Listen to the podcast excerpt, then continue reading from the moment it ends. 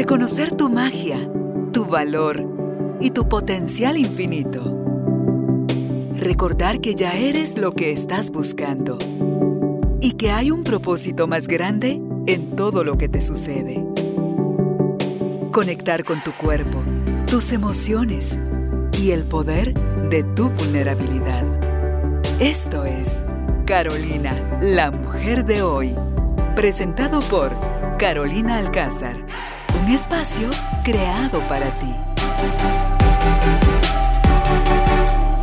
Tribu de Almas Conscientes, bienvenidos al estudio de Carolina, la mujer de hoy. Me da mucha alegría saber que podemos reunirnos a través de la tecnología con esta información que nos permite conocernos un poquito más. Y, y, lo digo así porque el tema que vamos a abordar hoy se llama así, yo y mis resistencias y a veces creemos que eso que resistimos, eso que nos cuesta tanto aceptar es o porque creemos que tenemos razón o porque no nos gusta, porque eso no cumple nuestras expectativas, porque no está eso en mis planes, porque eso es malo, en fin, cualquiera que sea la creencia que nos lleve a resistirnos a aceptar la realidad, ahí es donde está, donde nosotros ponemos cuesta arriba la vida y, y la complicamos y no es las resistencias de la humanidad, es yo y mis resistencias, porque al final es cada quien que debe hacerse cargo de su vida, de su evolución y su despertar. Así que si estás listo, estás lista, bienvenidos, bienvenidas, empezamos. Ah, y por cierto, es, es con Vanessa León Sarabia, con quien trataremos el tema. Ella es terapeuta y consteladora familiar y es también ya facilitadora de constelaciones familiares. Ella también es ella y es facilitadora también de Teta Healing y es, y es, además ha sido mi, terapeuta también y una amiga entrañable de mi corazón. Así que ahora sí, empezamos.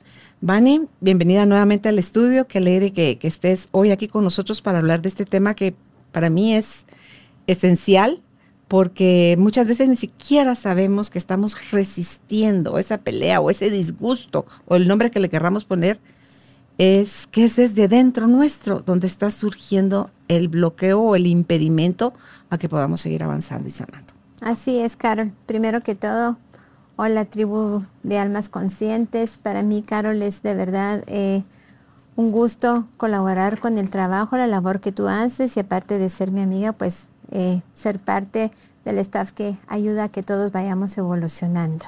Gracias quiero aclarar que mi punto de vista de la resistencia, si bien es cierto, es desde las constelaciones familiares, nos hemos ayudado de dos eh, ramas de, la de, la terapia, que es la psicología gestalt y el enneagrama. Ah. Entonces, vamos a empezar por definir qué es una resistencia. Una resistencia es todo aquello que nos impide entrar en contacto con el presente, ¿sí? Es todo aquello que nos permite realizarnos, alcanzar nuestros sueños, alcanzar nuestras metas, pero sobre todo aquello que nos impide lograr aquello que es bueno para nosotros. Muchas veces estoy segura que a todo el mundo le ha pasado que quizá queremos leer un libro, tomar una clase, hacer un viaje y de repente surge algo uno que para uno que decimos, pero ¿Por qué ahora que yo ya tenía el dinero para mi viaje, resulta que se descompuso el carro? O ahorita que me iba a sentar a leer, mi libro, eh, llamó a la vecina, o el señor que venía a arreglar la estufa, que dijo que iba a venir mañana, se apareció ahorita, ya no puedo leer mi libro, o ya no me puedo arreglar las uñas, o no me puedo tomar mi café todo ese tipo de cosas que nos impiden entrar en contacto con ese presente de lo, y eso que a nosotros nos agrada o queremos hacer, se le conoce como una resistencia y es lo que realmente nos impide tener la vida que queremos y vivir nuestra propia vida, que es, muy, que es otra cosa. Entonces, voy a aclarar que la psicología eh, gestalt no es sistémica, pero sí es dinámica. ¿Qué quiere decir eso? A través de la psicología gestal, y he de aclarar que no soy experta en esto, solamente agarré esta parte para aplicarlo en el conocimiento de las constelaciones, me fue brindado por Brigitte Champetier, que es mi maestra. analizamos que hay un comportamiento del ser humano que nos va a servir de mucho y que voy a tratar de, eh, de evitar ponerle nombres para que no nos grabemos el nombre, más bien nos grabemos la conducta, que es lo que nos va a permitir aplicar y el reconocer el ciclo en que entramos. Entonces, desde la psicología gestal se habla de que estamos en fusión. ¿Qué quiere decir? Yo estoy en fusión ahorita con este libro que quiero leer, empiezo a leerlo, empiezo a disfrutar, cuando de repente entra una llamada. Lo primero que voy a hacer es que en esa, en esa llamada voy a entrar en lo que se conoce como introyección, que es irrelevante que sepan el nombre, pero se le llama introyección. ¿Qué voy a hacer? Voy a entrar en mi, estado niño y voy a empezar a juzgar. es decir, pero qué imprudencia llamar ahorita, eh, ya es muy tarde, qué horas son estas de llamar, ¿verdad? Ya, y entra en un juicio y todo lo hemos hecho, ¿verdad? Que entramos en un juicio. Y luego automáticamente en cuestión de segundos hacemos lo que se conoce como proyección. Ya empezamos a atacar. Es que es una desconsiderada, ¿verdad? Eh, siempre Vanessa siendo tan imprudente, no cabe duda que ella le sobra el tiempo y por eso está invadiendo mi tiempo. Y ahí nos podemos quedar. Son de las más grandes resistencias que hay, que entramos en ese ciclo. Nos podemos quedar ahí, pero a veces cuando ya logramos agarrar el teléfono es porque hicimos lo que se conoce como una retroflexión. Bueno, a lo mejor es una emergencia, a lo mejor es algo eh, que importante. A mí también se me han pasado las horas y no me he fijado qué hora es cuando hago esa llamada. Entonces, negocio y tomo esa llamada. Ahí en ese momento entró en contacto con un nuevo presente que me sacó de lo anterior que yo quería hacer. Recibo la llamada, estoy presente con esta llamada y luego después de haber hecho eso, puedo o no entrar en una parte que se llama egotismo, no egoísmo. Egotismo es decir, me encasqueto o en, en la gestal se conoce como la torre de marfil, que puedo permanecer en ella por mucho tiempo. Eh, no, esa es mi forma de pensar, yo soy así, no quiero que me hablen, ya no quiero que me estén molestando. Y ahí perdemos totalmente, en, es, en esa curva, perdemos todo el contacto con el presente que era, ok, voy a poner mi teléfono en silencio, le, mm, si es una emergencia va a llamarme varias veces, pero no, entramos en ese ciclo y es cotidiano y es constante, porque no es que estemos conscientes que digamos, ah, esto me pasó con algo trágico, nos pasa en lo cotidiano. Desde el momento que empezamos a preparar la cena para, para la familia o estamos mandando un correo y algo nos interrumpe, entramos en ese ciclo y podemos entrar en ese ciclo múltiples veces durante el día, ¿sí? Y si no somos conscientes de nosotros porque no nos conocemos muchas veces, Vane, ese juicio que emitimos nos puede llevar a atacar, a defendernos o a huir o a quedarnos paralizados. Es que nos lleva a todos, ¿verdad? ¿sí? Primero entramos en juicio, porque el juicio es infantil, ¿sí? Entramos en un juicio, no hacemos un análisis, entramos en juicio. Inmediatamente, ¿y quién podrá estar llamando ahorita? ¡Qué barbaridad! ¿Verdad? Y luego ya ataco a la persona. Qué irresponsable, qué invasiva, qué desconsiderada. Ahí estoy atacando y podríamos utilizar otra cantidad de adjetivos para la persona y quedarnos ahí. Y recibimos la llamada y seguimos en la proyección. ¿Qué tal? ¿Cómo estás? Sí, yo aquí, como ya estaba lista para dormir, pero como no me había dado cuenta de lo tarde que era, no esperaba tu llamada, pero decime en qué te puedo ayudar. Seguimos atacando, ¿verdad? Con la ironía, con el sarcasmo, con lo que tú quieras, pero seguimos atacando.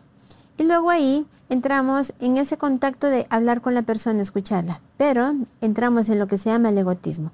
Ya no quiero leer o ya no quiero que me digan nada, es que yo nunca puedo, es que para mí no hay tiempo, nadie me considera. Y les voy a decir que realmente después de haber, de haber estudiado todo esto, yo me di cuenta que si alguien era una experta en vivir esta curva, era yo, ¿verdad? ¿Por qué? Porque este, estos comportamientos son eh, formas de adaptación que tenemos al entorno de la, de la realidad cuando somos niños. Entonces hagamos un pequeño paréntesis.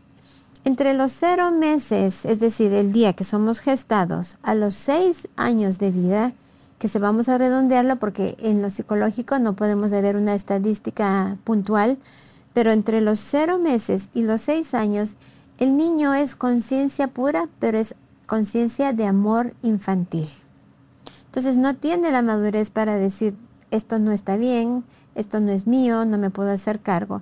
Entonces, entre esos 0 y 6 años se va a determinar el 50% del comportamiento que vamos a tener de adultos. Porque vamos a ser altamente influenciados por el entorno. Exactamente.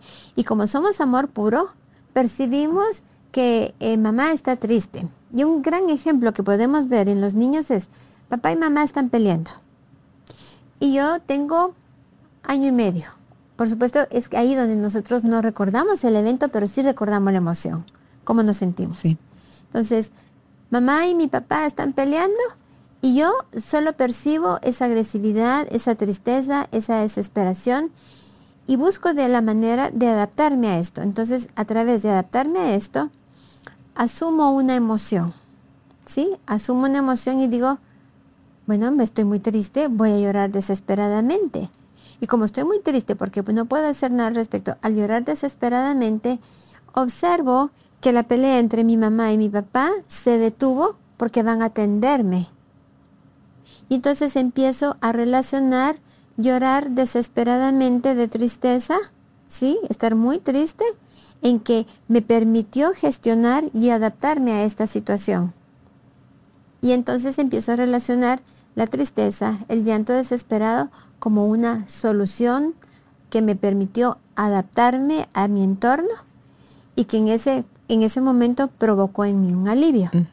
El tema está que seguimos repitiendo después este comportamiento porque creemos que es la solución, pero eventualmente de tanto repetirlo se convierte en algo que es como un rasgo de personalidad del cual ya no nos podemos, aparentemente ya no nos podemos salir, porque nos creemos que eso nos va a permitir adaptarnos a situaciones de tensión, situaciones en las que nos sentimos impotentes, pero que cada vez funcionan menos. Claro, porque ya no usas, o sea, ya empezás a calificarte de eso. Ya no decís estoy enojada, decís soy enojada. Entonces, cuando tú dices soy, es que tienes que comportarte como eso, porque eso es el ser, ¿verdad? Pero estar es un estado que puede suceder ahorita, pero en un momento más puede estar en otro estado, ¿verdad? Entonces yo creo que todo eso de los juicios que tampoco nos lo enseñaron, Vane, que un juicio dice, o sea que ya no puedo opinar, dice la gente. No, sí, opinar sí podés. La diferencia está en que cuando tú le agregas, como estabas explicando bien, la emoción, qué emoción estás agregando a ese juicio, a esa opinión que estás emitiendo. Exacto. Ahí es donde está el, clavo. No es que no puedas tú. Y hay cosas y hay eventos donde ni opines, o sea, quédate callada. No es el calladita, te vas más bonita, pero ¿qué sentido tiene?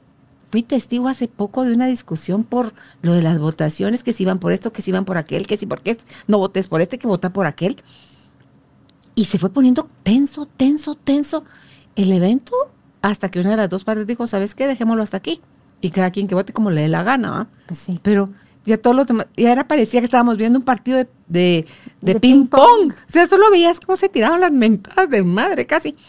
Entonces, ni siquiera te pasa por la mente, Vane, participar.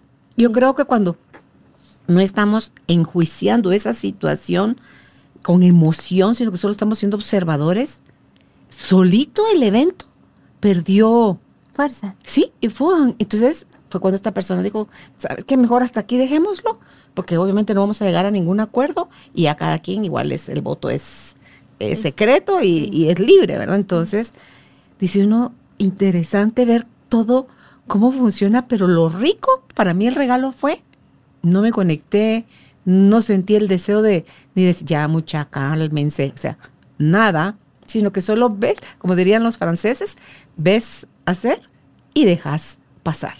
Porque al final nuestro juicio duro, nuestra crítica o nuestra idea de creer que tenemos razón, solo le mete más leña a ese. Ah, sí, y, es exclusivo. Sabes que, que, que, por mucho que en las constelaciones, Brigitte dice, y a mí me costó un tiempo entenderlo, dice, el adulto jamás tiene una opinión. El, el adulto da un punto de vista, pero la opinión ya quiere como imponer. Entonces, creo que cuando uno empieza a entender la profundidad de los conceptos de las palabras, elige uno una actitud distinta, porque yo digo, bueno, obviamente tú vas a decir yo opino, pero dentro de mí es, ese es mi punto de vista, pero no, no es el único, porque ya estás tomando conciencia. Entonces, mejor ni opinas. Y entonces digo yo, bueno, las opiniones son como los ombligos, todos tenemos uno y nadie necesita dos, ¿verdad? Entonces, todos tenemos una. Y yo creo que cuando las personas, ¿y tú qué opinas? Tú puedes decir, bueno, no te voy a decir qué opino, pero te voy a decir cómo lo veo yo. Mm. Ahí te dice, no tienes que tomar mi opinión, te, solo tienes que entender cómo es que yo lo veo. A mí me encanta cuando la gente hace, estaba viendo el otro día unos periodistas y decían, es mi opinión, es desde mi criterio o desde mi experiencia, tal y cual cosa. O sea, ahí inmediatamente le quitan el peso de esto no es verdad, pues, o sea, esto solo es una forma de ver una situación, pero abren el campo a que todas las demás formas de comprender una situación son también bienvenidas. Es que son válidas. ¿Por qué? Porque es la experiencia de cada uno. Ponte que ahorita nos dijeran a nosotros, describe la habitación, yo voy a tener una perspectiva, tú tienes otra, y ninguna de las dos está fuera de la realidad. Solo tenemos un punto de vista diferente. Pero cuando nos colocamos en otro lugar, dice, ah, pues sí tenía razón Carolina, hay pantallas, yo, ah, pues sí tenía razón Vanessa, hay unas salas. Pero creo que es muy, es muy interesante el, punto de vista de las constelaciones, porque cuando hemos, hemos hecho constelaciones, y digo hemos porque no solo yo, o sea, como estamos hablando de compañeros a nivel mundial, y Brigitte nunca valida algo si no es porque ha pasado por 500 a 1000 constelaciones que presentan el mismo factor, aunque sea una experiencia personal. Pero nos hemos dado cuenta que cuando emitimos ese juicio estamos en el yo niño, porque si tú te das cuenta, todos los valores que nosotros tenemos desde niño que nos han permitido la sobrevivencia, la pertenencia, fueron adheridos a los valores de nuestro clan.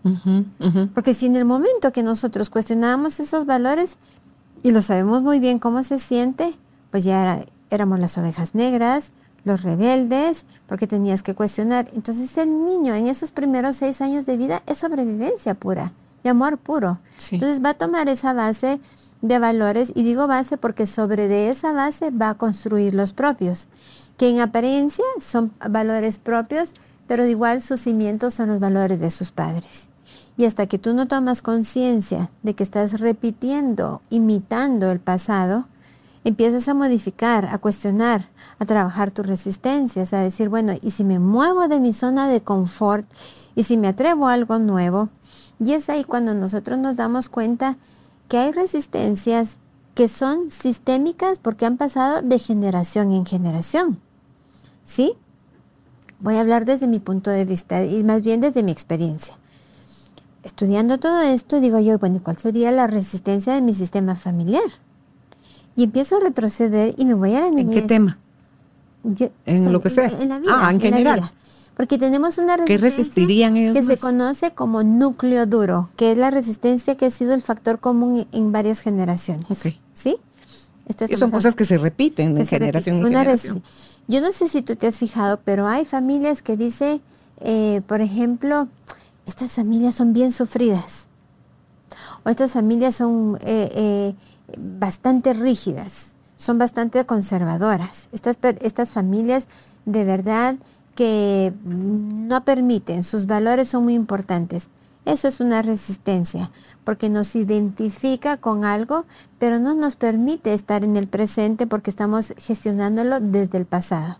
Entonces, esta resistencia núcleo es de la resistencia que cuando se nos ha dado y se ha hecho estudios, por ejemplo, con niños de cinco meses, en que no hubo trauma en el vientre, en que sus padres presentes, en que fueron hijos deseados, en que no hubo ninguna enfermedad, en que no hubo un, factor externo, es decir, los papás se están peleando o, murió alguien, en donde el ambiente se podría decir era idóneo, ¿sí?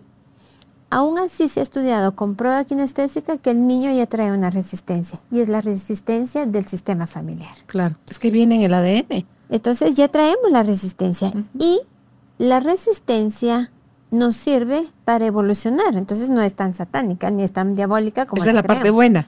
Esa es la parte buena. Una vez tomamos conciencia de que nos sirve para evolucionar porque al trascenderla en lo cotidiano, al trascenderlo, trascender esta resistencia, cada vez nos vamos haciendo menos de ella, sabiendo que parte de nuestra evolución es trascenderla, superarla. Claro, al principio te sirvió para identificarte, para pertenecer, o sea, para ser parte de esa familia y no te sintieras tú excluido o que no te excluyeran. Para ¿verdad? sobrevivir. Sí, para sobrevivir, pero te oí hablar hace un ratito y pensaba, pero no llegó el número.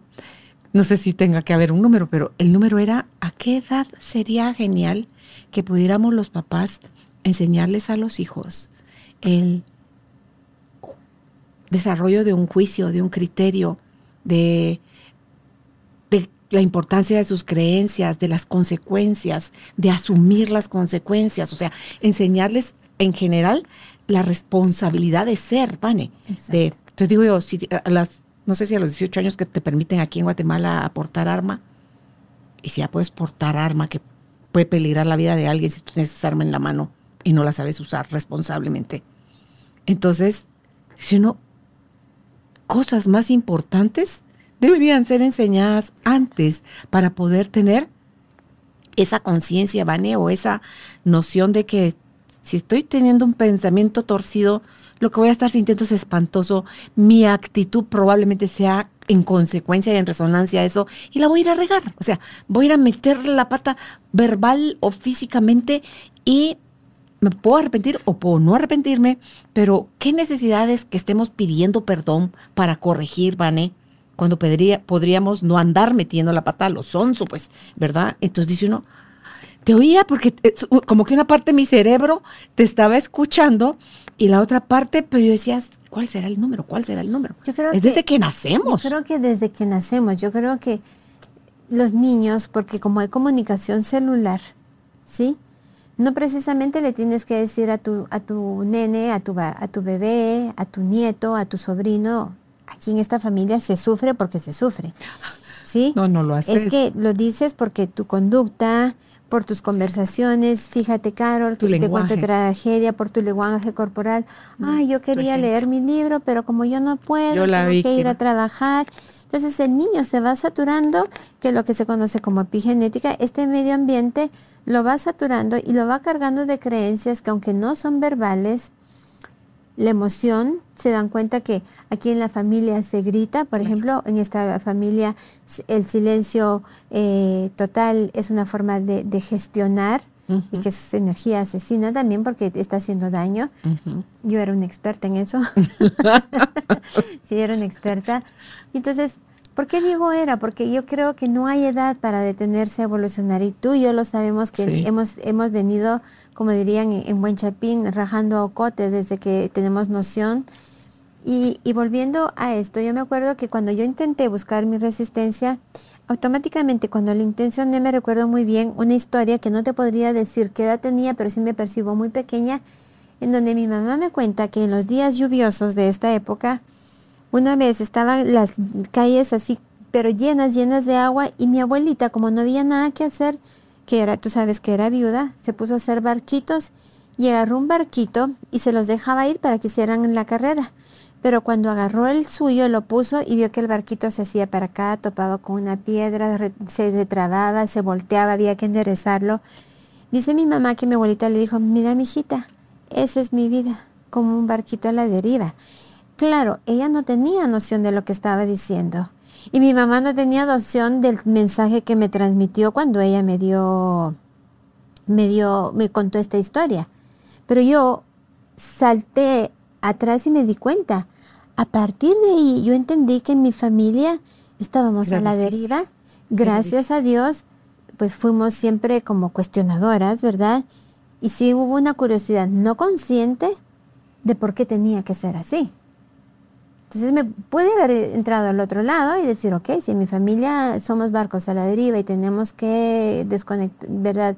desconectarnos de la felicidad y entrar en el sufrimiento. Está bien que nos lleve la fregada. Está bien que nos lleve y resignarme y, volverme víctima y ser un mártir. Sin embargo, sí descubrí que esa era una de, las resistencias en mi sistema familiar. El sufrimiento nos identificaba y creo que todavía estamos como que trascendiendo esto, porque el sufrimiento se convirtió en parte de la personalidad sistémica, por decirlo así.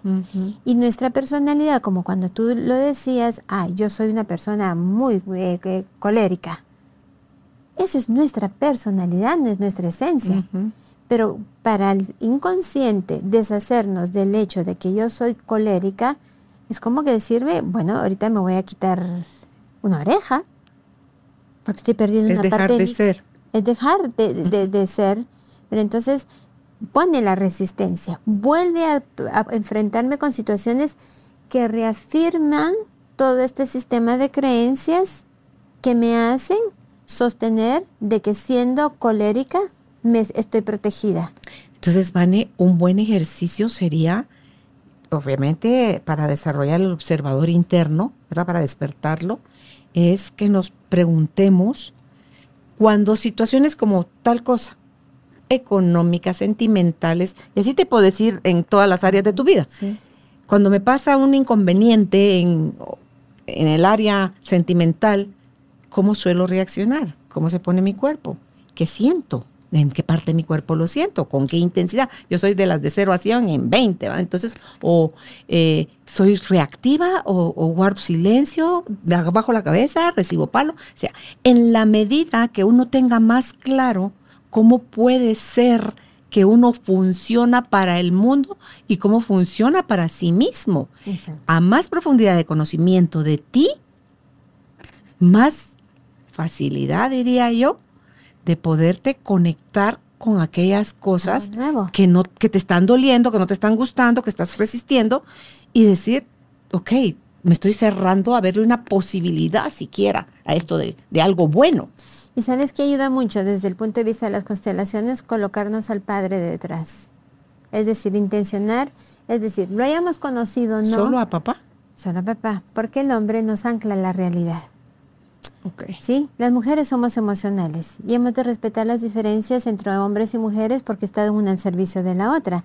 La mujer es emocional, somos raíz, somos el contacto con los ancestros, con la familia o sea que si quisiéramos desarrollar para aquellos que no les, que les cuesta llorar o que mm, nos, la vulnerabilidad les da pavor, es pones a mamá. Es un mandato de la madre de no tienes permiso a ser emocional. ¿Sí? ¿Así? ¿Ah, no puedes, no tienes permiso. O de la abuela. O de la abuela, o del... Eh, pero usualmente lo que necesitamos es entrar en la realidad. Entre, En la realidad, ¿qué es lo que es? Los hombres también tienen, tienen derecho a llorar, las mujeres también tenemos derecho a enojarnos. No soy un menor ser humano porque yo llore o porque hable de mis emociones. O porque no tengo educación. En esta realidad conectamos con algo nuevo. Y les puedo decir que yo no hablo de nada que yo no he puesto en práctica. Y tú sabes que entre nosotras, las, el, el, grupo de las, de las amigas, ah. me pusieron chinita mecha corta, ¿verdad?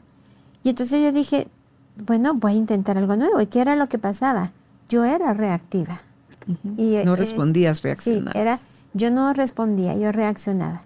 Entonces, por supuesto, eso lo llevo practicando hace como dos años. Cuando me entraba aquella cólera, hay una que sí me permitió vivir porque es, la, es parte de, la sobrevivencia, ¿sí?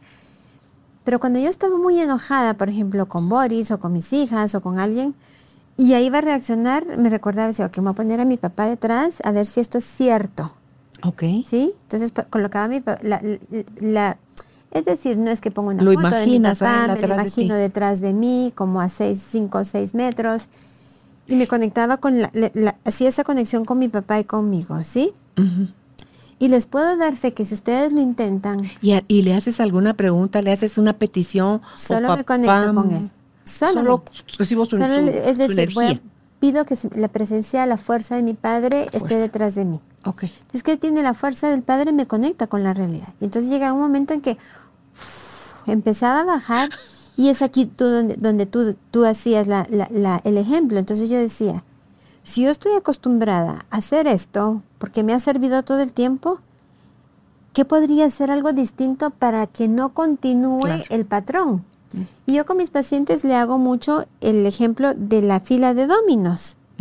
Se necesita el detonante que le empuje el primer domino y en el momento que usted mira que los dominos van cayendo, remueva tres de ellos. Y el remover tres de ellos es elegir responder distinto. Y te puedo decir que yo digo, bueno, ok, mejor me voy a quedar callada, me voy a dar permiso a enojarme, sentirme emoción, me voy a quedar callada y voy a ver qué sucede. Así empecé, Carol.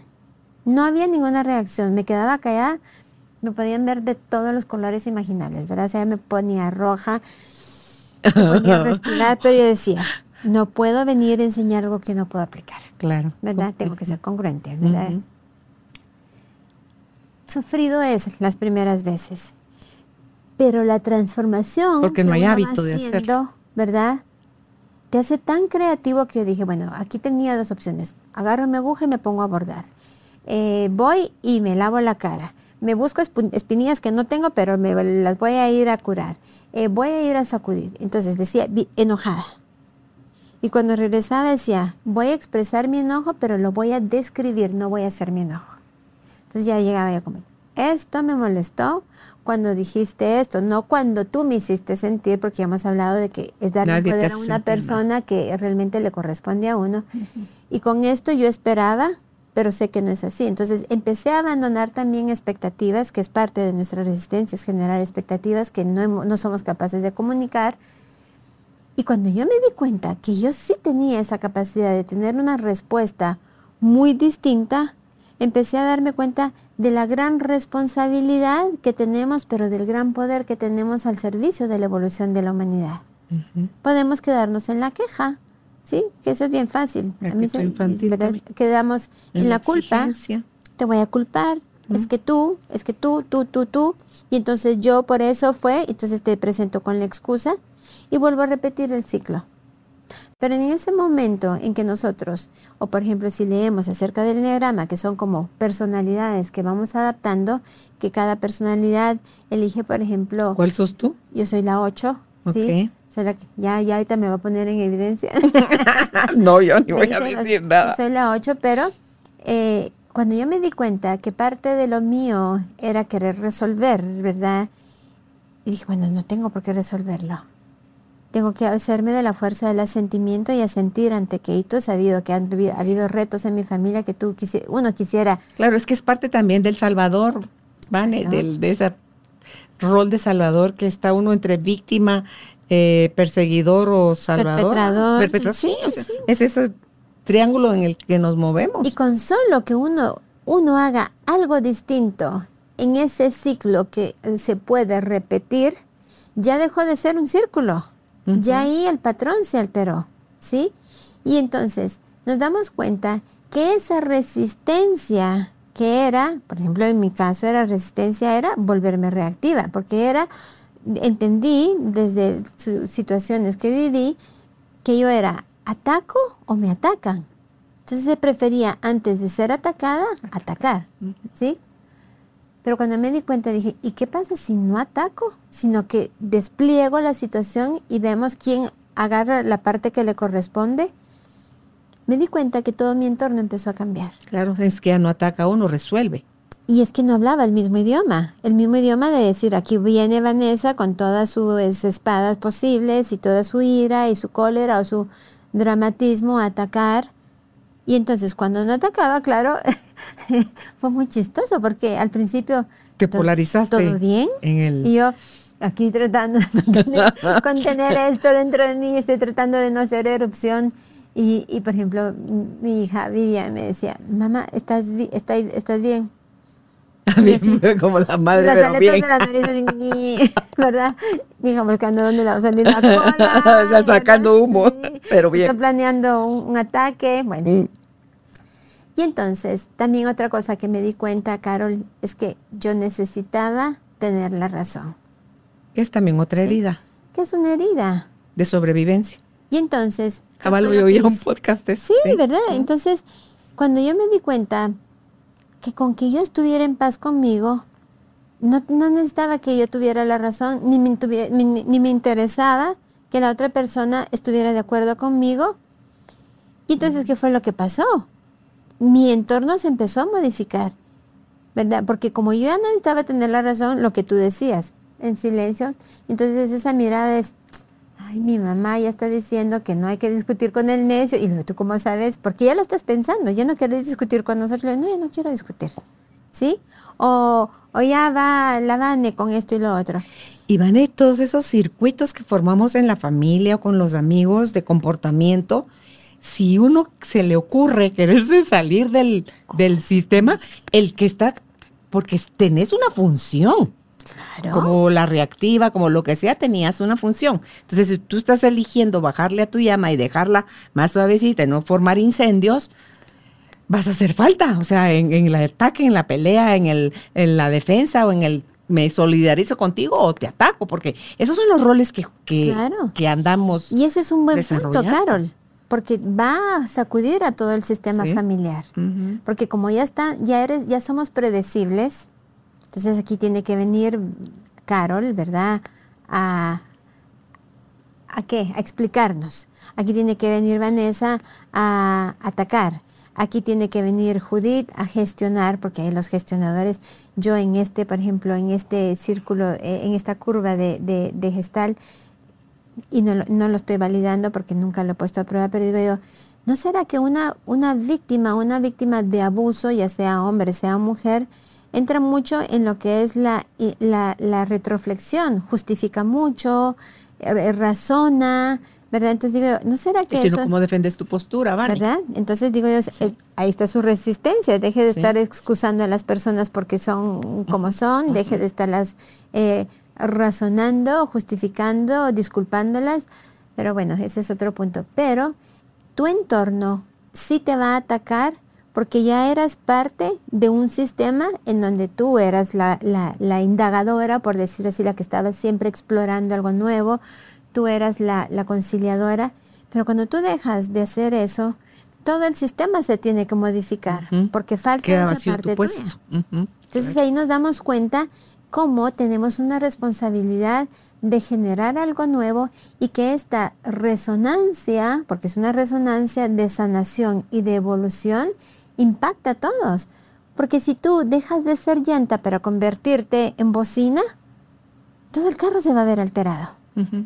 ¿Verdad? Sí. Identificar nuestras, por ejemplo, identificar esas, eh, esas resistencias, y ver de qué nos han servido y elegir algo distinto es de, es de extrema importancia porque sabes que nuestra misión está diseñada en relación a la resistencia núcleo. Entonces, si por ejemplo, eh, supongamos que mi sistema familiar, eh, la resistencia al núcleo eh, de mi sistema familiar fuese el sufrimiento, yo podría perpetuarla, pasar la batuta a las siguientes generaciones, pero en el momento que yo digo, si esa es una de las resistencias núcleos del sistema familiar, porque cada miembro del sistema familiar agarra una resistencia, trae una resistencia, ¿qué podría hacer yo? Bueno, están pasando cosas dolorosas en, mi familia, pero voy a elegir estar feliz. Me voy a poner una canción, voy a cantar, porque estoy consciente de que porque yo me ponga a llorar, no voy a sanar a la otra persona, no le voy a resolver la deuda, no le voy a dejar de, no le voy a deschocar el carro. No, pero si en un momento dado de ese procesito necesitas llorar, lloras. Ah, necesitas sentir el, coso que te da aquí como en la boca del estómago que se hace como un sifón hacia abajo, también lo, lo vivís porque cuando no hacemos ese proceso de atravesar la emoción, o sea, de verla, reconocerla, vivirla y salir de ahí, Vane, es donde la vamos a, resistir, la vamos a negar, la vamos a pelear, o sea, la vamos a lo que sea, y las emociones solo están para anunciar, eh, que ya tenés miedo, eh, sentís el estómago. Y es que las emociones son, son para adaptarnos a la situación, y al renunciarlas, no nos estamos, digo, al, al no renunciarlas, al evadirlas, no estamos permitiéndonos adaptar. Tenemos todavía el conflicto. Por eso es que duran solo 90 segundos. Exactamente. Porque solo vienen a anunciar algo, no vienen a ser tu compañera de vida, pues. O sea, entonces, aprender de todo eso, Vane, qué rico porque no solo en el proceso de conocerte a ti, tú tus reacciones y tus detonantes y tus nuevas elecciones para poder ver más posibilidades, te favoreces a ti, obviamente, que es al principal que tienes que sanar y, y readaptar. Y tu relación hacia afuera con los demás también te vuelves un regalo y una bendición en la vida de los demás. Es que estás, estás resonando distinto y si tu vibración cambió, por lo tanto no puedes provocar la misma reacción en otros. Claro, y, eso es, y ese es un punto que es muy importante. Es que no se trata de no sentir las emociones, es de estar consciente de lo que sentimos, vivirlo, ¿verdad? Quedarnos ahí, ese momento, pero no convertirnos en ella y hacer de ellos nuestra coraza. Eso es lo que la mayoría de los seres humanos hacemos. Ay, yo soy la siempre está la persona flemática, está la persona sanguínea, pero poniéndolo en términos más, más, más eh, cotidianos, yo soy la enojada. La el perfeccionismo es una de las resistencias más es una herida fuerte en un sistema familiar. Es una herida fuerte de sobrevivencia. Pero ¿cuántas personas has visto tú que se regordetean de decir, es que yo soy perfeccionista? Porque la creencia es que siendo perfecto, pertenezco. Entonces se identifican con el perfeccionismo y el perfeccionismo desde las constelaciones familiares es energía asesina porque mata toda creatividad, mata toda espontaneidad te quiero a ti, a, mi manera. Quiero que pongas el vaso de esa forma, porque en mi cabeza eso es perfecto y me vale un comino lo que tú penses.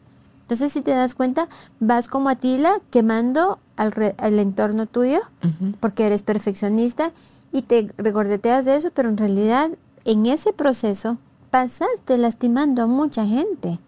Te estresaste y mataste el gozo en tu propia vida y el fluir y estar en el presente.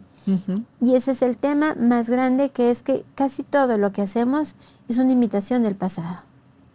¿Sí? Y que ni está en el pasado, Anne, eso está aquí. Es que porque te sigue afectando. Es que estás en el pasado impidiéndote entrar en, esta fusión. Pero no se quedó ahí, te lo trajiste acá.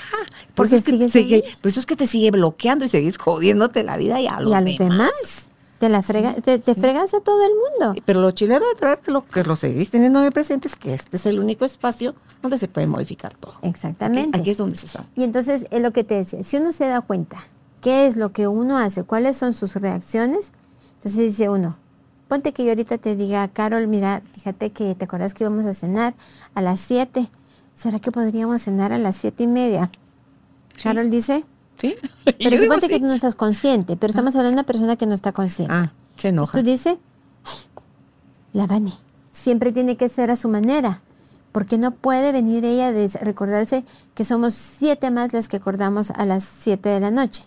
Ahí estás entrando en juicio, ¿sí? Y luego dices tú, pero qué informal es Vanessa. Si hace tres semanas hablamos de las siete de la noche, ¿qué le costaba por lo menos hace dos semanas para que Silvi, Silvita, para que Carlita, para que Elena pudieran haber readecuado su... No, no lo viene a decir a la última hora, qué responsabilidad. Ahí estás atacando. Y si te das cuenta, estás señalando de algo a alguien que tú estás haciendo lo mismo. O sea, a la hora de juzgar a alguien no estás hablando de la otra persona, estás hablando de ti. Y estás hablando desde lo que aprendiste de niña. Entonces, y ahí empiezas a atacar y exactamente, bueno, estás juzgando a esta persona, pero estás atacando. Con mi energía asesina te, te hago pedazos a ti. Sí. Sí, sí. Entonces, son unos nudos y unos bucles en los que nos metemos tan oscuros que no somos capaces de verlo, Vane, a menos que hagas la pausa. Hace un ratito anotaba yo aquí mi, en mi papelito en todo eso que dijiste eh, dice, cuando describiste resistir es todo aquello que nos impide entrar en contacto con lo que deseamos por, ah, por entrar en un juicio. Y eso, esto es mi agregado, ¿verdad? Y eso nos lleva a proyectar, o sea, atacarnos, sentirnos atacados. Eh, pero si hacemos esa pausa que nos puede llevar a la reflexión, entonces ahí ya tenemos dos caminos o entro en el egotismo que describiste. Es donde dice, este macho es mi mula, de aquí nadie me baja y las cosas se hacen así, o usted de aquí no sale vivo, ¿verdad? Eh, o me adapto y fluyo. Entonces, es una elección, Vane. es una elección que cuando tomamos conciencia la podemos modificar. Pero te voy a decir también, tienes que tener esa disciplina y autodeterminación de hacerlo. Porque cuánta gente sabemos de que dice, sí, sí, sí, leen el libro, ah, pero no aplican. No, es que tienes que practicar. Es que está sí. y tienes que estar practicando todo el tiempo.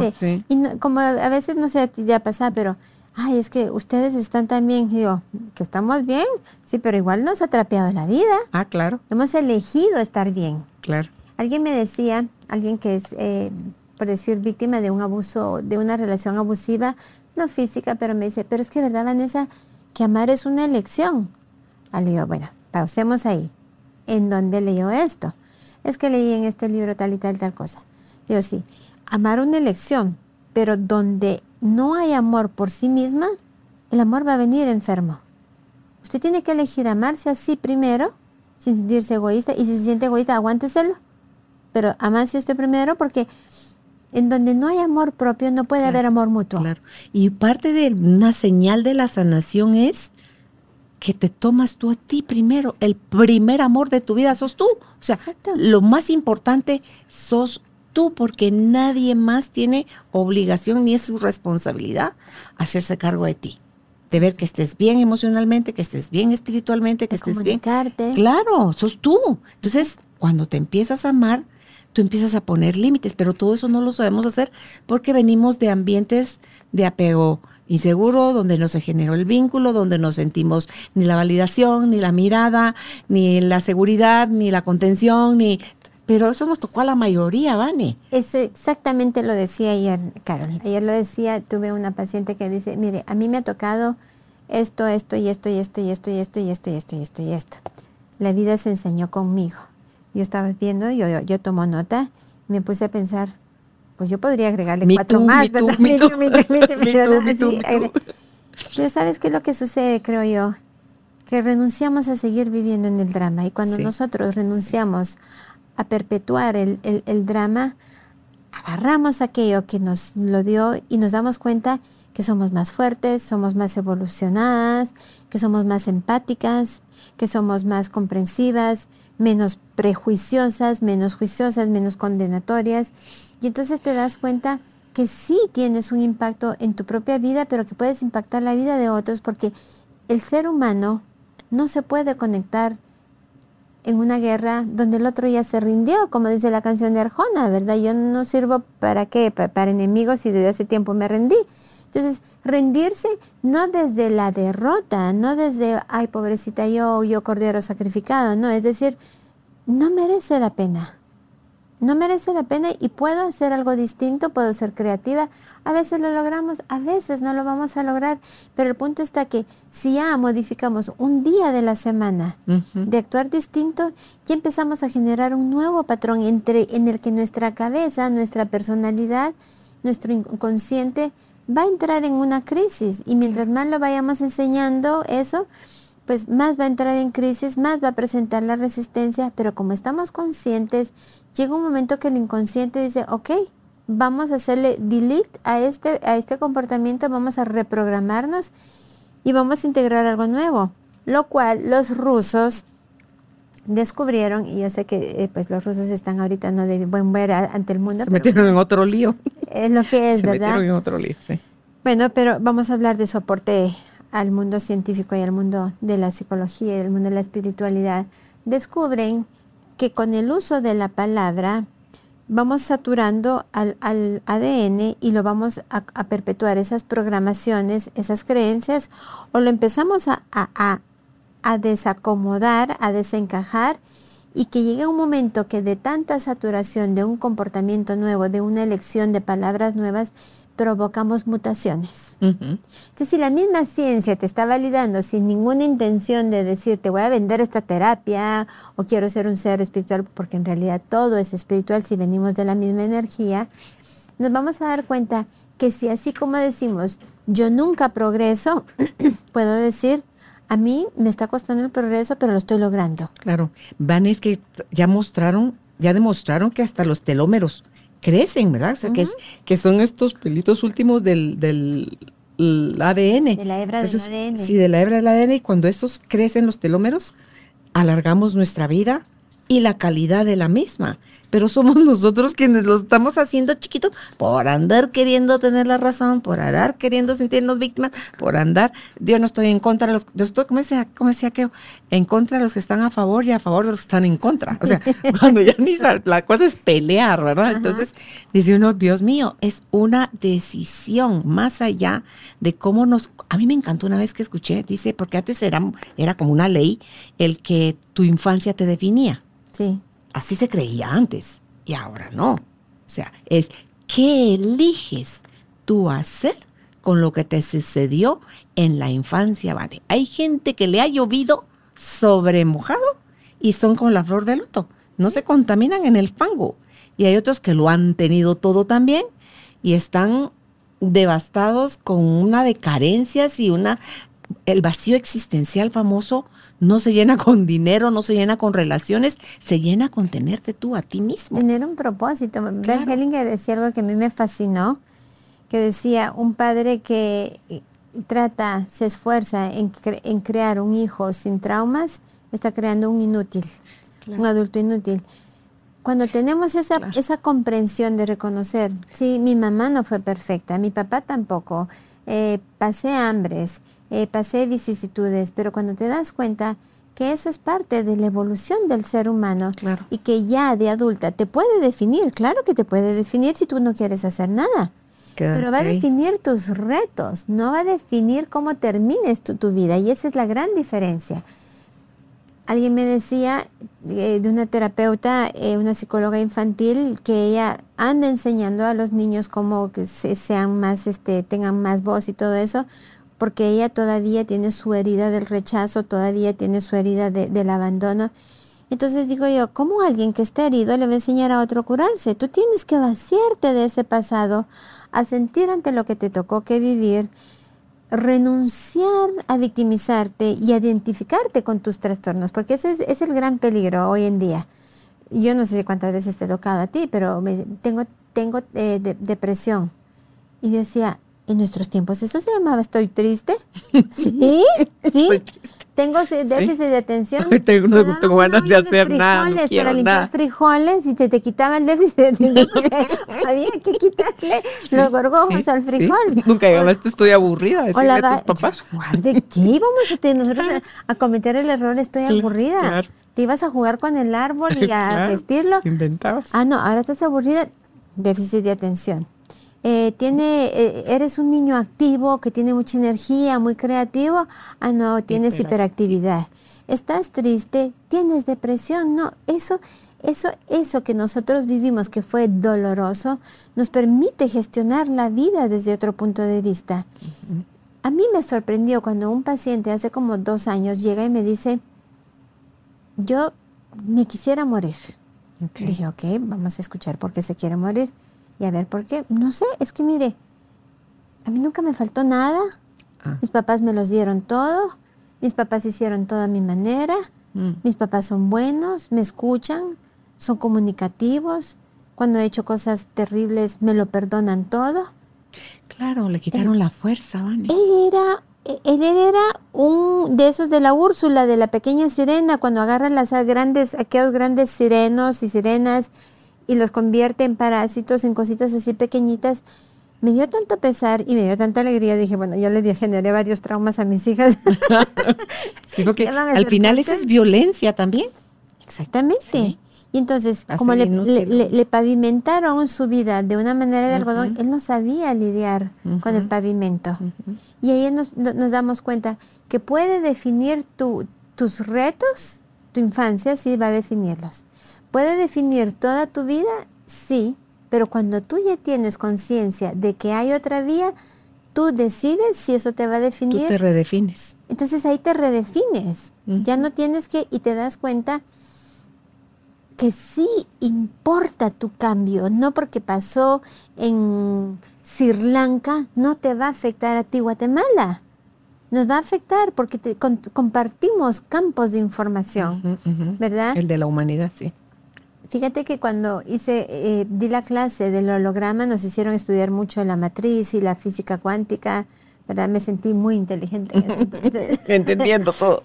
Y entendí que hay millones de hoyos negros. Han localizado un gran hoyo negro, pero hay millones de hoyos negros entre tú y yo que nos colocan, por decirlo así, que estos hoyos negros van a otra dimensión, por decir así, otra capa en donde las posibilidades son infinitas, en donde la información está ahí accesible y, que envuelve a toda la humanidad.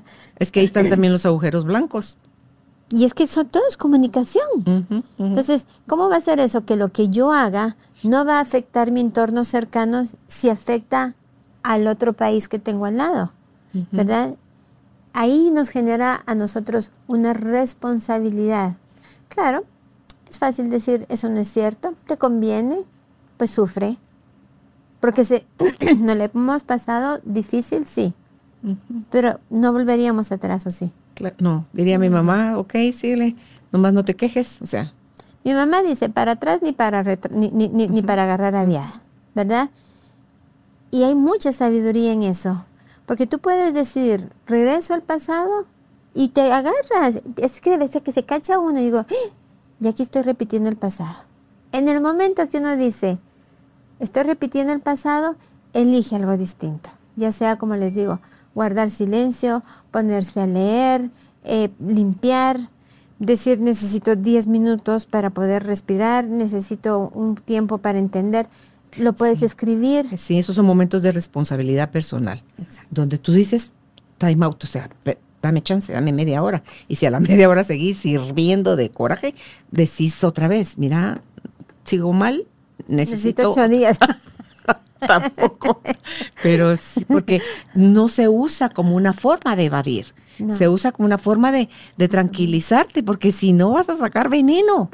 Por la boca, por la mirada, por los poros, por el tonito, diría mi marido.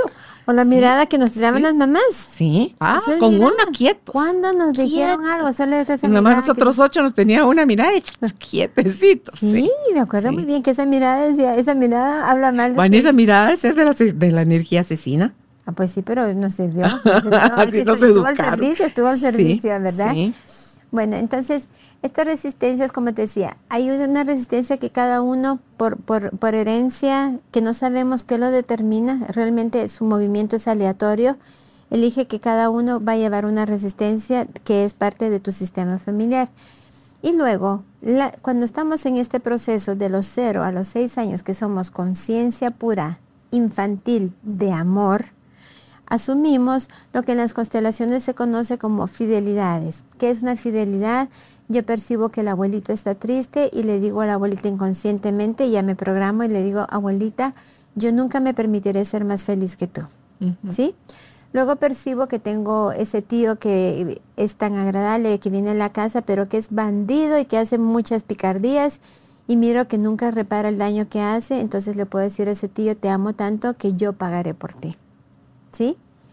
O puedo decirle a un ancestro que percibo como que fue excluido, decir yo igual que tú.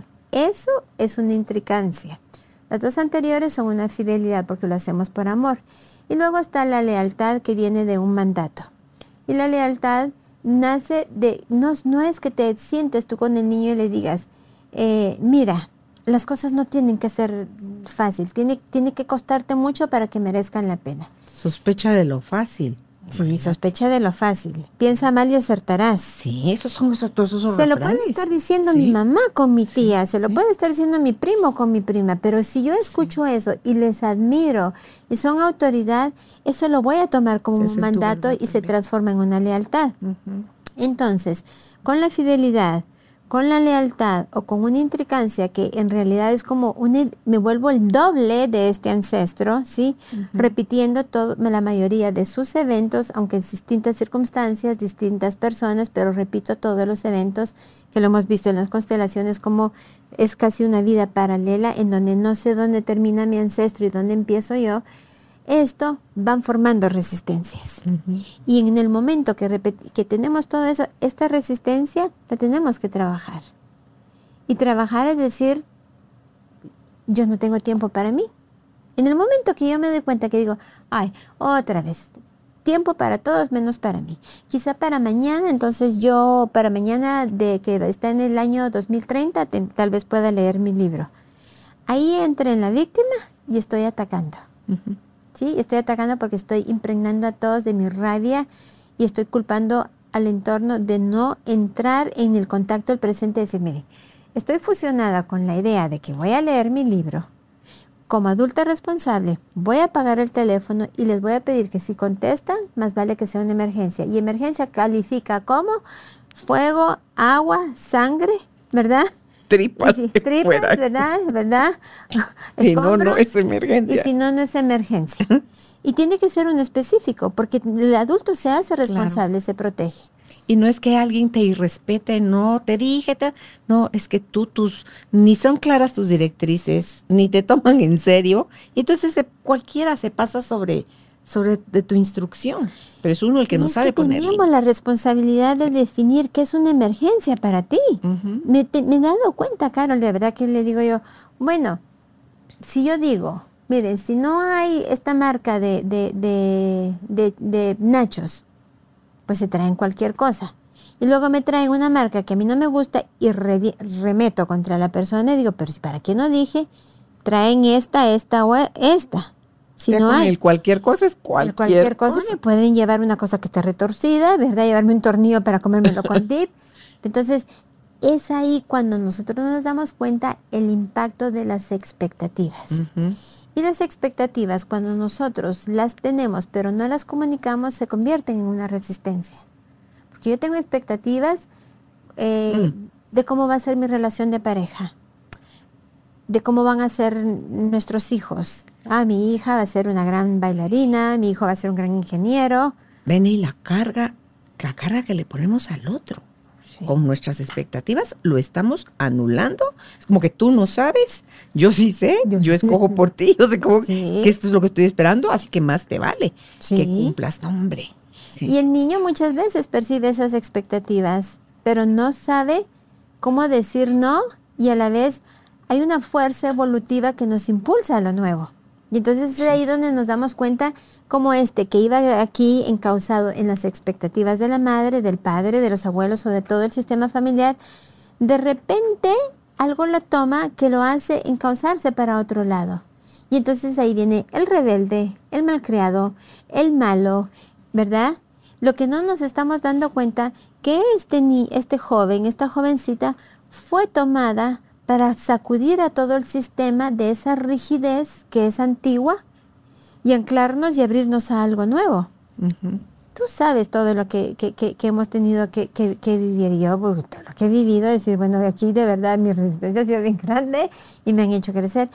Pero me doy cuenta después que digo, bueno, mereció la pena, no me tuvo que gustar, porque esa es otra confusión muy grande, que creemos que sanar nos tiene que gustar, que es estar en modo zen, que vamos a andar repartiendo luz y amor incondicional y florecitas en el mundo. No, pero es como te decía hace un rato, es que sanar, para sanar es necesario abrir nuevamente la puerta del dolor de lo que nos dolió, no para hacerlo engordar, no, es solo para atravesar lo que en su momento no pudimos gestionar, no supimos. Entonces solo se guardó con una emoción muy fuerte y por eso es que sigue vigente. Entonces ese trauma hay que volverlo a revisitar, pero es solo porque vas a atravesar para poder vivir la emoción y salís. Porque si no, es la gente que va toda la vida a terapia y luego dices, es que sanan al punto nada más de la comprensión. Ah, ya entiendo por qué mi mamá no fue amorosa conmigo. Ahora ya sé la historia porque su mamá eh, se murió cuando ella nació y quien la crió, lejos de darle un abrazo, una caricia, tal cosa, ah, ya comprendo. Pero el comprender no sana.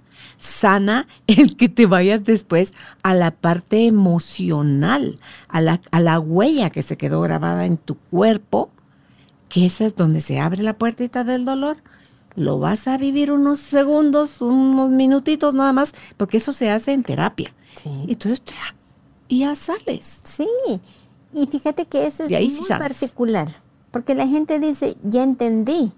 Sí, entender, como tú lo dijiste, no quiere decir que lo pueda poner, que, lo esté poniendo en práctica, que lo aplique a su vida.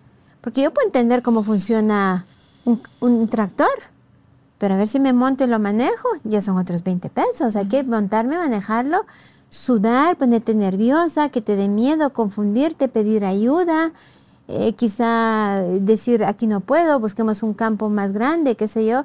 Pero es atreverte a montarte a eso, pero no para ir arrasando árboles, es para saberlo manobrar y decir, lo voy a ir a dejar allá. Y una de las grandes señales que no hemos sanado algo es que hablamos constantemente de eso.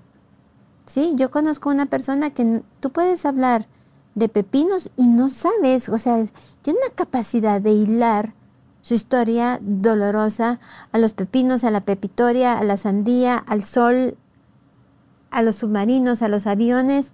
Entonces ¿cómo encuentra? Porque en realidad comprendió qué fue lo que le pasó, por qué pudo haberle pasado, las infinitas posibilidades de por qué le pudo haber pasado, pero no ha trascendido porque también no es que no haya vivido la emoción, se abrazó a la emoción para atacar, para manipular, porque también hay quienes se abrazan a esa emoción y entonces andan tristes por ahí, pero yo te manipulo con mi tristeza. Ah, ¿Cómo estás, Vane? Aquí, Carol, devastada. Y entonces, la manipulación es otra forma de violentar. Entonces me abrazo de mi tristeza, de mi dolor, de mi tragedia, y ando por el mundo contándola porque ¿qué estoy buscando? Que la gente sea más eh, comprensiva, más tolerante, me justifico, porque resulta que tengo una vida sufrida. Y tal vez tú tienes una vida tres veces más sufrida que la mía, pero como tú ya sanaste, tú dices, eso es historia, ya pasó y no porque lo vuelva a contar va a pasar distinto. Claro, pero a mí me conviene que siga siendo igual que con eso puedo manipular. Entonces, una de las grandes señales que nos pueden servir a todos es que si una persona vuelve a hablar de algo trágico una, otra y otra y otra y otra y otra vez, tenemos que estar viendo qué busca esa persona de mí. Es que la cantaleta del víctima es, quiere, busca alianzas, Vane. Alianzas, manipulación, ¿verdad? conseguir Evadir la responsabilidad de hacerse cargo de su vida. Esa es otra. Mm. No, no, me quiero responsabilizar porque resulta que la vida se enseñó conmigo. Claro. Entonces es ahí, es esa resistencia a entrar en una nueva forma de vida. Claro. Y esas resistencias que las adoptamos de niños son las que más nos van a retar. Y luego, dentro de los 7 y los 12 años, va a haber otro 25% que vamos a ir jalando que vamos a tener pequeñas resistencias, porque entonces ahí es donde empezamos a decir, mm, el que, el, e, este que se empieza, se pone a llorar y cuenta su tristeza, consigue más que yo, que, lo, que, me quedo callado. Y entonces empiezo a imitar la conducta de otros, empiezo a vivir la emoción de otros. Una persona violenta, si te das cuenta, es una persona que está cargada de dolor, pero que no quiere entrar a lo que tú dices entrar en contacto con la verdadera emoción de la cual la revistió de rabia, de ira, de enojo, para no tener que entrar en contacto con su tristeza.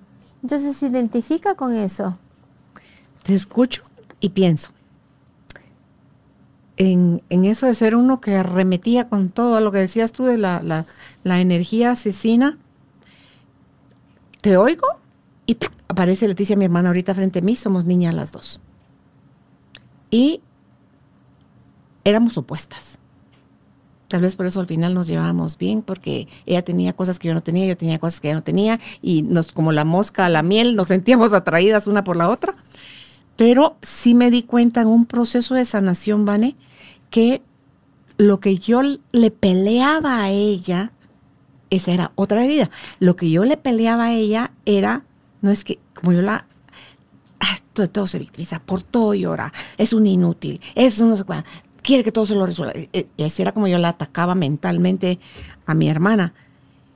Pero atrás de ese ataque, lo que había, que era otra herida, como te digo, era envidia. Envidia de que a ella se le daba muy fácil el ser amiguera, el ser cariñosa, el ser eh, agarrar todo como, como una fiesta, eh, o ser como más liviana en el sentido, no, yo hasta el hueso lo quería seguir royendo. ¿ah?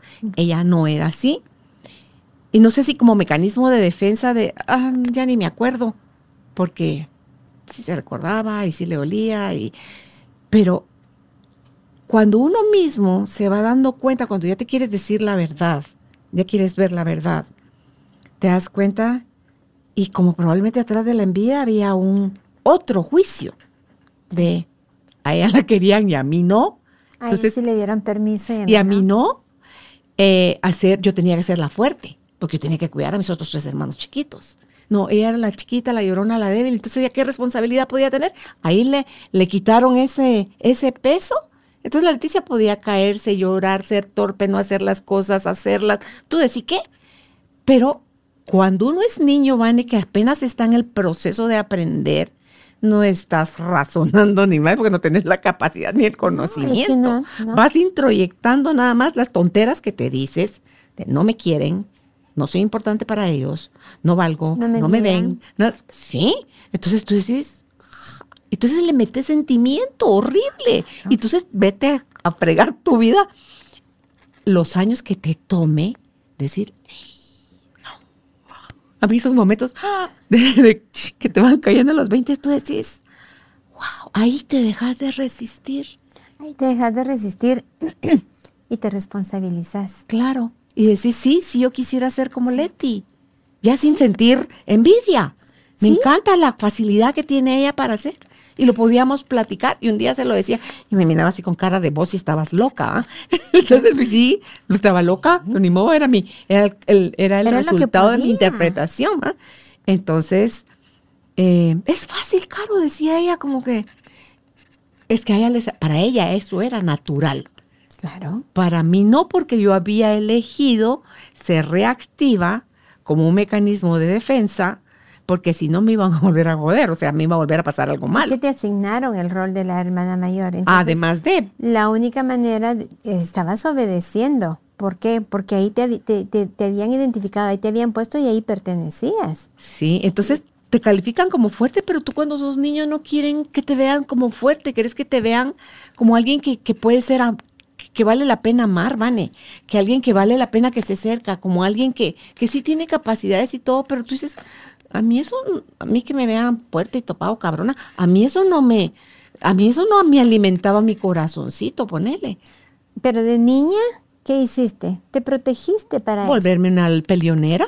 para, para, qué? protegerme. Porque era tu, estabas protegiendo tu vulnerabilidad. Es que eso es lo que digo, a veces tenemos balas de acero con, una yemita adentro, que tuvieron que poner eso porque era la única manera de sobrevivir. Claro. Cuando hablamos de la envidia, fíjate que yo siempre digo, ¿qué, me refleja esta persona? ¿Sí? Y muchas veces ha habido envidia porque a mí me quitaron el permiso y a ella sí se la dieron. ¿Cómo va a ser posible que tú sí te puedes tomar la siesta de tres horas o comerte tu helado frente a la televisión viendo una película mientras a mí de niña me ponían a lavar los platos. Ya cuando soy adulta estoy lavando los platos y mi mamá es muy limpia o mi hermana es muy limpia o mi hija es muy limpia, pero estoy hirviendo por dentro de ver que aquel sí está viendo televisión y entonces empiezo con esto es justo, esto es mm. injusto.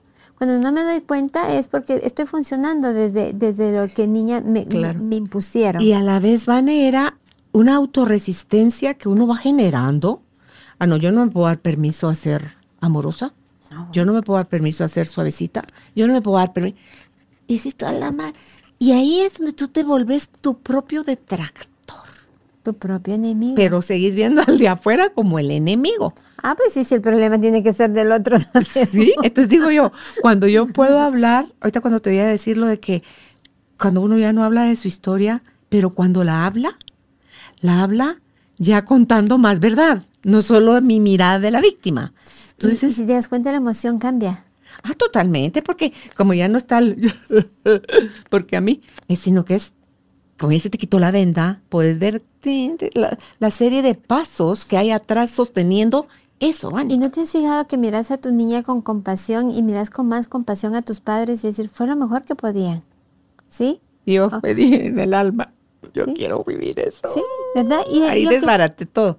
Ahí es cuando uno dice, bueno, me pegó, sí, pero fue lo que podía, fue lo que ella aprendió. Entonces llega un momento en que renuncias a juzgar a tus padres. Claro, todavía vas a decir, bueno, hubiera sido mejor si no me hubieran dado la paliza que me dieron, ¿verdad? O no me... Pero igual fue lo que me tocó. Vane, en ese proceso de empezar a sanar, es necesario juzgar a papá y a mamá. Es que yo Si siempre no, lo he no dicho, se puede. Tú sabes, Y hay- después hay- es necesario que perdones. Hay muchas ramas de sanación que te dicen no hay que juzgarlos. No, es que No, digo, si tú no juzgas a tus padres, no los ves completos. Entonces estás excluyendo una parte de, de tu papá y estás viendo esta madre o este padre ideal desde los ojos de un niño que quiere crear una fantasía, pero del adulto sí puede decir, Sí, mi mamá fue más estricta conmigo que lo fue con mi hermana. Sí, mi mamá me negó eh, eh, el derecho a expresarme y, a mi, y, mi, y mi hermano le tiraba las cantaletas, ¿verdad? Y, y no le decía nada. Es, es que entender esa parte de ver a tus padres con su luz y su sombra es parte del proceso de sanación. No se trata de anular esa Sí. parte que no nos gusta porque no, la sanamos. sanar. No, y cuando ya ves, sí, eso que me chocaba cuando niña, me hizo responsable, Me hizo más me fuerte. hizo más fuerte, me hizo con más capacidades, porque yo tenía que poder tener un, un campo de, de visión más grande, porque ya no era nada más ver el derecho de mi nariz, sino que ya era el- yo y mis otros tres hermanos. Entonces era así como que, no, no te digo que 360 grados, porque eso es mentira, pero por ejemplo, yo sí miro desde acá, aquí con el rabo del ojo, ahí todavía miro mi mano, y aquí, y por lo que se abren, ahí es un poco más de 180 grados. Entonces, sí, ese es otro de los, de los regalos, Vane, y toda esa victimización me volvió buscadora, porque esa voz a mí no me dejaba en paz decirme, esto no puede ser la vida. No, es lo que digo yo. Tiene que haber algo más. Es lo que digo yo. Mira todas las maravillas que habían. Yo sabía, en mi alma sabía Es que, que había algo más. exploradoras. Tú dijiste, ay, no puede ser que esto, a esto haya venido, ¿verdad? Como cuando les mandé eso que, que aquí viéndome el contrato de porque no me cuadran Sí, sí. las cuentas. Pero cuando te das cuenta de eso, creo que ves tu vida ya sí hay dolor, sí hay tristeza, sí hay cólera, sí hay impotencia, pero le quitas el drama. Sí, sí. ¿Sí? Ese es Y entonces te vuelves a observar Ya ves el de tu aprendizaje. propia historia y puedes cosechar el, el- el aprendizaje. Cuando tú puedes venir y decir, ok, no me tuvo que gustar, todavía estás, sigue sin gustarme, pero puedo elegir cosechar algo y me doy cuenta de que, bueno, pasó, Sí, entonces Vane, ya cerrando, yo soy parte, yo y mis resistencias, soy parte desde lo que me digo, desde lo que hice mi verdad, que tendría que reevaluar mis creencias y mis verdades y mis valores y mi todo y esas alianzas con, con mi clan. Me quedo con lo que lo actualizo, me quedo con aquello que, que todavía es, me es útil y, y lo meto dentro de mi saco del amor y de la pertenencia y todo aquello que no, se lo devuelvo a quien pertenezca. es que yo creo que Y eso entonces empiezo a fluir y aceptar las cosas de una manera más fácil, ya con la comprensión de que todo lo que en la vida nos pasa, Vane, es para nuestra evolución. Sí. No es para hacernos sufrir, pues es para Y es nuestra que evolución. la resistencia es la que diseña la misión. Y la misión colectiva, por decirlo así, es vivir y ayudar a que otros vivan. Esa es nuestra misión colectiva. Nuestra misión individual es reconocer cuál es mi resistencia y elegir modificar mi patrón de conducta. Entonces nos damos cuenta, entro en juicio, ataco, justifico o no, negocio o no, que es lo mismo. Luego entro en un nuevo, en un nuevo contacto con ese presente y luego me puedo entrar en el egotismo de encapsularme y no querer entrar en algo nuevo. Y ahí voy a seguir perpetuando. O en mi elegir algo nuevo. Y entonces, cuando estoy con- consciente de este patrón de conducta, puedo elegir, como les digo, quitar, tal vez quito dos dominos y medio topa. Pero de la próxima voy a quitar tres dominos para que mire que cuando hay un detonante, la respuesta no va a ser igual. Tal vez va a ser guardar silencio, para otros va a ser cantar, otros va a decir necesito tiempo, me voy a ir a caminar, voy a poner música.